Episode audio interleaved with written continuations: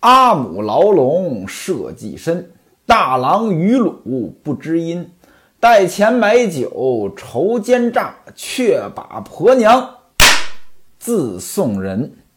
前文书正说到王婆制定了严密的计划，这计划的前两天执行的非常顺利，眼瞅着就到第三天了。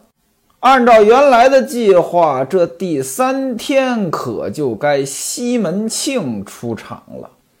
西门庆来没来呢？您听我说。话说第三天吃完早饭，王婆呢一看武大出门了，赶紧的就跑到武大家里，干嘛呀？把潘金莲请过来。王婆在武大家的门口呢，就叫了一嗓子：“娘子老身大胆。”那位说：“大胆是什么意思呀？就是不好意思。”今天咱们求人，哎，不好意思，麻烦你啊。潘金莲在楼上听见了，回了一声：“我马上就来。”于是呢，又到了王婆家，开始做寿衣。王婆呢，当然又是摆上东西来招待。大概到了晌午时分，西门庆呢，急不可耐就过来了。这一天，西门庆呢，穿戴也是非常整齐。身上呢带了三五两银子，这咱前文书说过了，这就得有个几万块钱吧。手里边还是摇着这把洒金的穿扇，这么大摇大摆的就来到了子时街。到了王婆的茶馆门口，他咳嗽一声：“ 干娘，连日不见，一向可好啊？”王婆这还做戏呢。假装听不出来，谁叫我呀？西门庆说：“是我。”您看啊，这叫门，这是一件非常有意思的事情。一般来说呢，呃，要不按门铃，要不敲门，或者说人家开着门，你喊一嗓子，那里边呢肯定得问谁呀？那这个人呢肯定得回答我呀。其实您想一想，这个回答挺不合理。为什么呢？你来一个我呀，里边的人知道你是谁呀？传统相声打灯谜，其中有一段就是七个字儿猜一个字儿。半夜叫门问声谁？那答案呢是我。半夜就这么一敲门，里边问谁呀？外边回答我。这其实不合理。你只有说两个人很熟悉，能听出对方的声音来，你回答我，这才合理。你如果说听不出来，或者说不熟悉，你回答我跟没回答是一样的。所以这地方不讲理。那今天咱们说的这回书，西门庆不是敲门啊，更不是按门铃啊，他是喊了一嗓子呀：“干娘，连日不见。”声音已经传递过去了。让王婆这儿假装不知道，问谁呀？西门庆还回答是我。你前边都说了一大句了，他都没听出来。你回答是我，他就能听出来了吗？就更凸显出来这个地方呢，他是做戏。打这儿起，后边呢，那就都是王婆和西门庆演戏给潘金莲看。王婆出来了。呃，说，哎呀，我当是谁呢？原来是大官人。哎呦，你来的正好，赶紧到里边去看看。西门庆呢，就跟着进来了。原文写西门庆进来挺有意思，说西门庆呢，袖子只一脱，脱进房里来，什么意思呢？过去这个人呢，他穿的这个衣服呢，袖子都很大。您在古装剧里边也看到过。不过呢，我要说明的是什么呢？这个大袖啊。它其实是身份的象征，啊，有钱人、有地位的人才能穿这种大袖，为什么呢？很简单，您作为普通人，尤其是卖劳力的人，他不可能穿这种大袖，他没法干活啊，对吧？其实就跟今天的西装一样，你说这个西装，他一般来说动力气的人不大会穿西装，不是说动力气的人买不起西装。他就算买得起，他没法干活儿。所以您看，今天咱们不是有这个汉服热吗？很多人呢就喜欢穿汉服，这当然是一件好事儿了。但是我看今天很多人穿汉服呢，都穿那种大袖的，可能很多人就觉得，哎，这这这古代的中国人他就是穿汉服的。事实上不是，能穿这种大袖的古代中国人是不多的，大多数人呢，其实他是短衣襟小打扮。但是这种干活的人穿的这种短衣襟小打扮，今天汉服热里边穿的人不多，因为它不好看嘛。王婆把西门庆让进来，就对潘金莲说：“哎哎哎，这个就是把这些布料施舍于老身的大官人。您注意啊，这是西门庆第二次见潘金莲。”潘金莲是怎么个穿着打扮呢？原文写的是云环叠翠，粉面生春，上面哎穿着白布衫，桃红的裙子，蓝比甲。那位说什么叫比甲？比甲就是马甲，但是呢，跟今天咱们理解那马甲呢不太一样。咱们今天穿这个马甲呢，可能都比较短小，他那个。马甲呢，它其实是到膝盖的，这叫比甲，啊，蓝色的比甲。您看啊，为什么说《金瓶梅》这部书好呢？它真是反映了古代在那个时候方方面面的生活。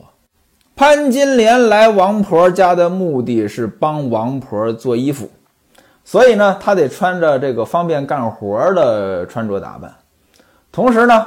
这是一个抛头露面的场合，那这个穿着打扮呢还要正式一些。那古代人在这个时候穿什么衣服？您看，这就描写出来了。很多人都喜欢研究《金瓶梅》，就是因为《金瓶梅》真的传递出来了古代的很多的信息。虽然它是小说，但是很大程度上它有史料的价值。潘金莲正在房中做衣服。见西门庆过来了，就把头低下了。这就是过去男女之间呢，其实呢，呃，是没什么接触的。那么陌生的男人来了，作为一个女的低下头，这是一个很正常的反应。今天这种情况就不多了。真说，呃，这儿有个女的，你在人家里做客，人家来了男客人了，基本上低头应该不大可能了。可能呢还会稍微打个招呼，说个你好什么的。西门庆呢也给潘金莲作揖行了个礼，潘金莲呢还了个万福。王婆说呢，说难得大官人给老身呢这么多的布料，但是呢放在家里边一年多了也没做出来，幸亏啊我们家这位好邻居，这位大娘子呢给我做了。接下来，王婆夸潘金莲的手工好，说了这么一句话：“真个是布机也似好针线。”说潘金莲缝衣服这个针线跟布机似的。这布机是个什么东西？按照这儿的上下文来理解，那应该是缝纫机。但是那个时候怎么可能有缝纫机呢？那还是有类似于缝纫机的东西啊，这说书人我还真不了解。反正呢，说他像个布机啊，缝的是又好又密，真是难得。顺着这话，就对西门庆说：“大官人，你过来看一看。”西门庆过来，把衣服拿起来，马上就喊：“好，真的太好了。”这位娘子啊，你这个针线活那真似神仙一般。这夸的呢就有点假了。这夸人啊得讲究尺度，你不能太夸张。你要是太夸张，那就是损人了。您比如说啊，您听我说书，您说呢？哎，这卖保险的说的还不错呀，你学过吧？哎，这个就是正常的夸人。你要说太夸张，哎呦，您说的比单田芳可好多了。您这不是夸我呢，您这是骂我呢。西门庆的这个夸的呢，就有点太夸张了。你看王婆，哎，说你跟这个布机一样，这还算是一个比较正常的夸。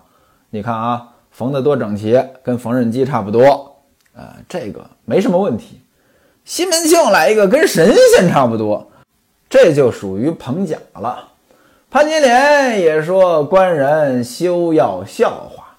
西门庆呢，假装问王婆说：“这谁呀？你给我介绍介绍呀。”王婆就说：“那你猜呗。”西门庆说：“那我哪猜得着啊？”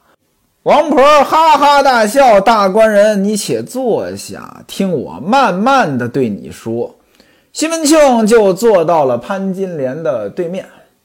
王婆说了：“说大官人，我告诉你吧，你还记得有一天你打人家屋檐走下，被人家那插杆给打了吗？”西门庆说：“难道说就是那天在门口插杆打了我的那个人？”哎呀，这是谁家的娘子呀？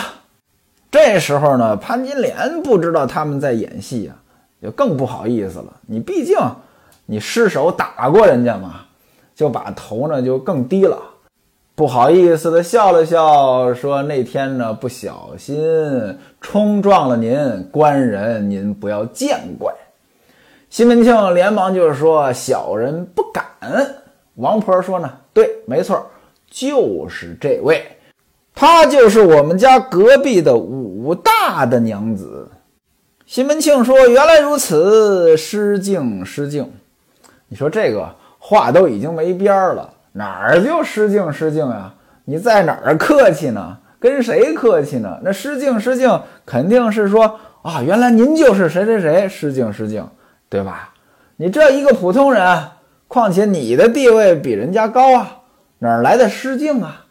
王婆又问潘金莲说：“你认识这位大官人吗？”潘金莲当然不认识了。王婆说：“这位官人是本县的一个财主，那可有地位。平时呢，跟知县老爷呢也说得上话。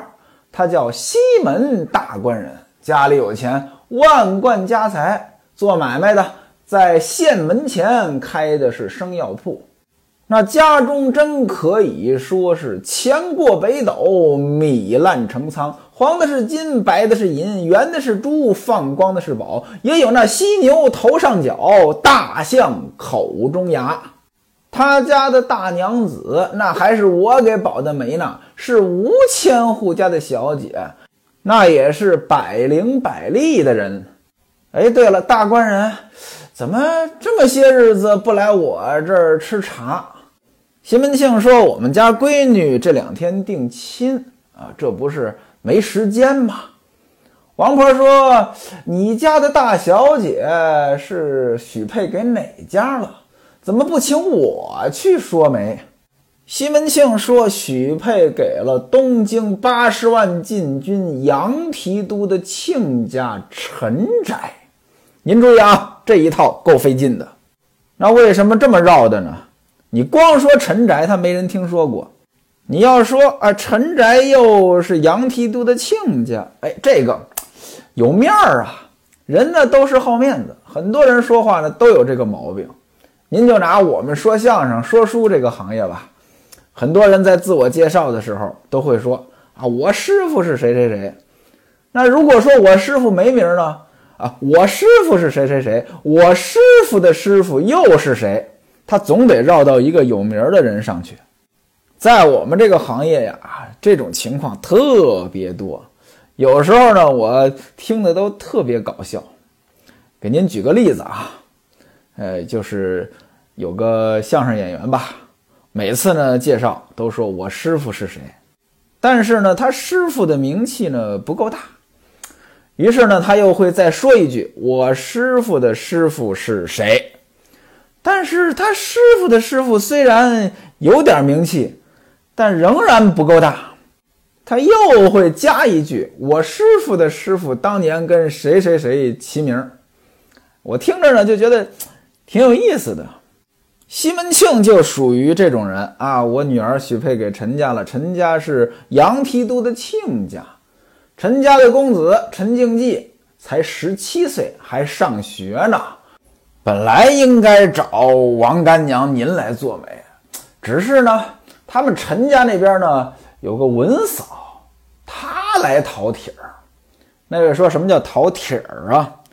过去这保媒啊，呃，媒人呢得把双方的生辰八字呢递给双方的家长，让家长看一看。那么这个生辰八字呢得看合不合，合才行，不合呢那就呃不保这个媒了。写生辰八字的这个纸，这叫帖儿。讨帖儿就是向双方家长要生辰八字，打算保媒的意思。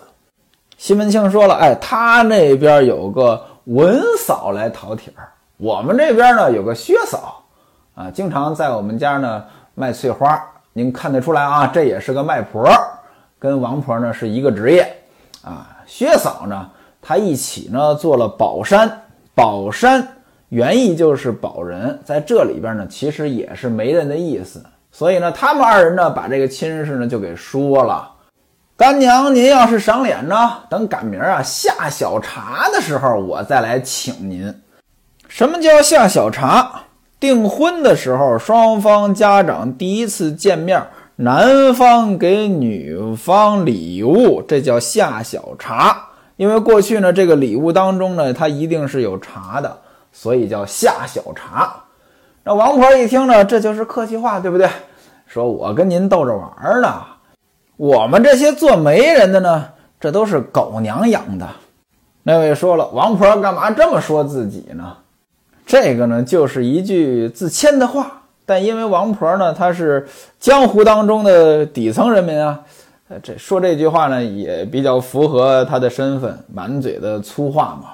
我们都是狗娘养的，什么意思呢？我们这些人，呃，都不是什么大度的人啊，都是那种见利忘义的人，就这个意思啊。啊，他们说亲的时候，我又没出力，现在他们说成了，那怎么可能带上我玩呢？对不对？我这掺和一下，人家怎么可能乐意呢？因为说媒是有利益的嘛，所以王婆说呢，我跟你开玩笑，这里边呢没我事儿，我就不参与了。常言说得好，当行压当行，这什么意思呢？就是同行是冤家吧，所以你就不用再请我了。什么时候你们举办婚礼，我呢到那边去帮帮忙，我随个份子，到时候呢我能吃点东西也就行了。我就不参与了，免得跟人家产生矛盾。他们两个呢，就你一句我一句，在这儿聊闲天儿。反正呢，就是夸西门庆，夸给潘金莲听呗。潘金莲也不说话，低着头呢，在那儿干活。按照道理来讲，人家来客人了，而且看样子这个客人很熟，你潘金莲呢就应该回避一下。你就说我回家了，改天再来，对不对？您别说在古代，男女授受不亲的那个年代，您就算今天这种情形，都是应该回避一下的。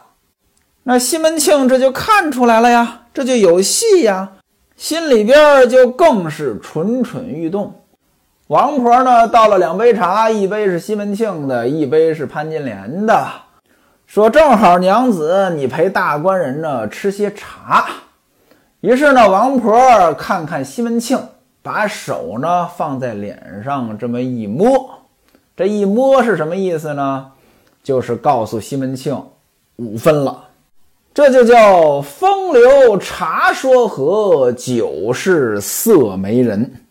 这句话当中，酒是色媒人，今天咱们也经常说。喝酒这个东西吧，它容易呢让人冲动，容易让人迷糊，那么就容易让人暴露本性。而这个性嘛，它本身就是人的本性。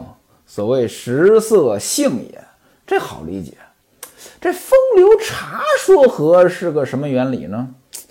这我不理解。你想喝茶，它没这个功效啊。那当然了，古代所说的茶跟今天所说的茶它也不一样。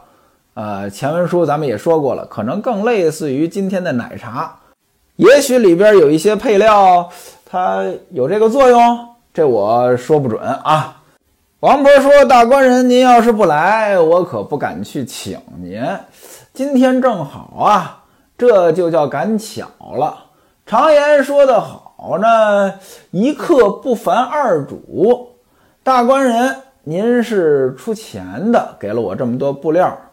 这位娘子呢，这是出力的，帮我做这个寿衣。哎呀，真是感谢你们二位施主啊！老身我呢有个不情之请，您看今天也是缘分，难得这位娘子呢正好在这里，大官人，要不然你请个客，帮这位娘子交交手如何？交交手，前文书说过了，表示酬谢。西门庆呢说那正好啊，我来出钱。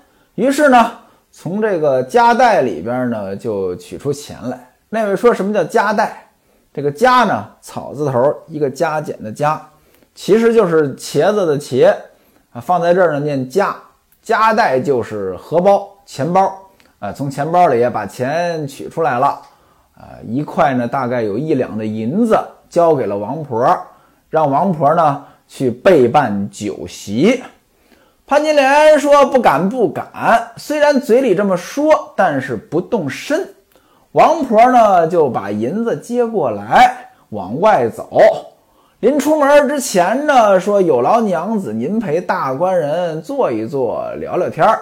我出去一下，马上就回来。”潘金莲仍然嘴里说不要不要，但是身体很诚实，还是在这儿一动不动。王婆呢，就出去了。这下房中就只有西门庆和潘金莲了。西门庆的两只眼睛呢，目不转睛的就盯着潘金莲看，真好看呀。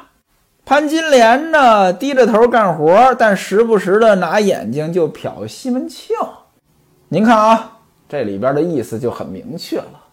不大一会儿，王婆呢就把东西买回来了，鸡鸭鱼肉，好吃的呢，摆了一桌，还挺丰盛。跟潘金莲说呢，先把活放下，一起呢喝酒。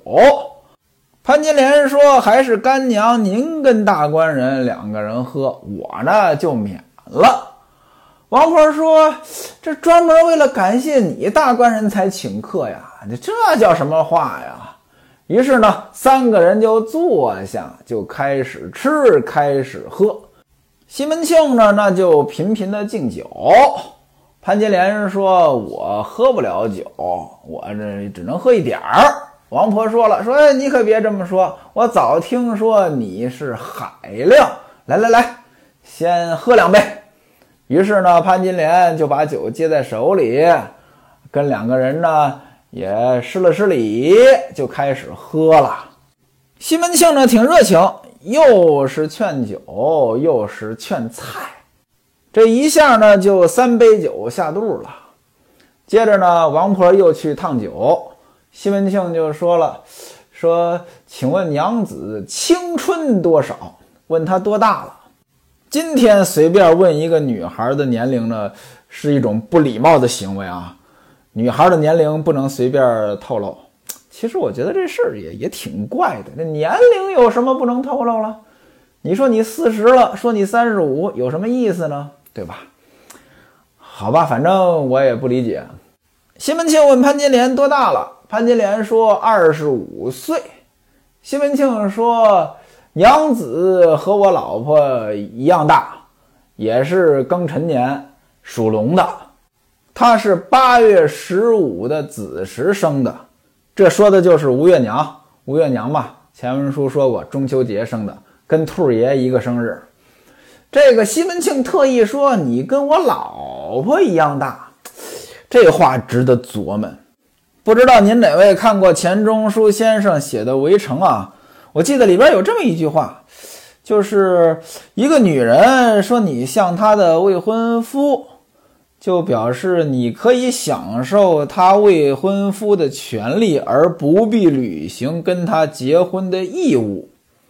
今天西门庆说潘金莲跟他老婆一样大，这话真值得琢磨。潘金莲呢还很谦虚，说这是将天比地，哎，我哪能跟你老婆比呢？你这是折煞奴家了。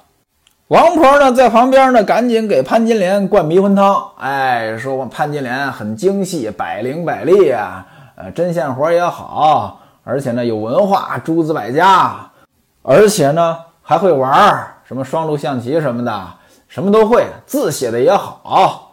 西门庆赶紧就说呀：“哎呀，这样好的女人哪里去讨啊？”王婆就赶紧说：“哎呀，不是老身我在这儿说闲话啊。”大官人，您宅上虽然女眷不少，但是哪一个比得了这位娘子啊？西门庆呢也这么说。哎，对呀，我这人呀命苦啊，哎呀娶不了这么好的老婆呀。王婆说：“那你先头那个娘子呢也是不错的。”西门庆说：“可不是啊，哎，别提了。”我先妻若是还活着，家里怎么能像现在这样呀？哎，现在家里面，哎呀，乱七八糟的，简直啊就没有个女主人的样子。我身边现在，哎，虽然说也有几个人，但是呢，都都都不管事儿，这家操持的不像样子。王婆又说：“哎呀，连我也忘了，哎，你先前这大娘子，这个过世几年了？”西门庆说：“嗨，我先妻陈氏虽然说出身一般吧，但人呢百灵百丽，什么事儿呢都能替我把持的好。嘿，如今算来他已经过世三年了。现在娶的这个吧，哎，老有病，而且呢事儿也拎不起来，家里边乱七八糟的。你们说我为什么现在我跑出来呀？在家里呀，经常怄气。”不知道您听到这儿听出来没有？西门庆现在用的就是男人在外边勾引女人经常用的一个伎俩。那说这个伎俩到底是什么呀？咱们下回再说。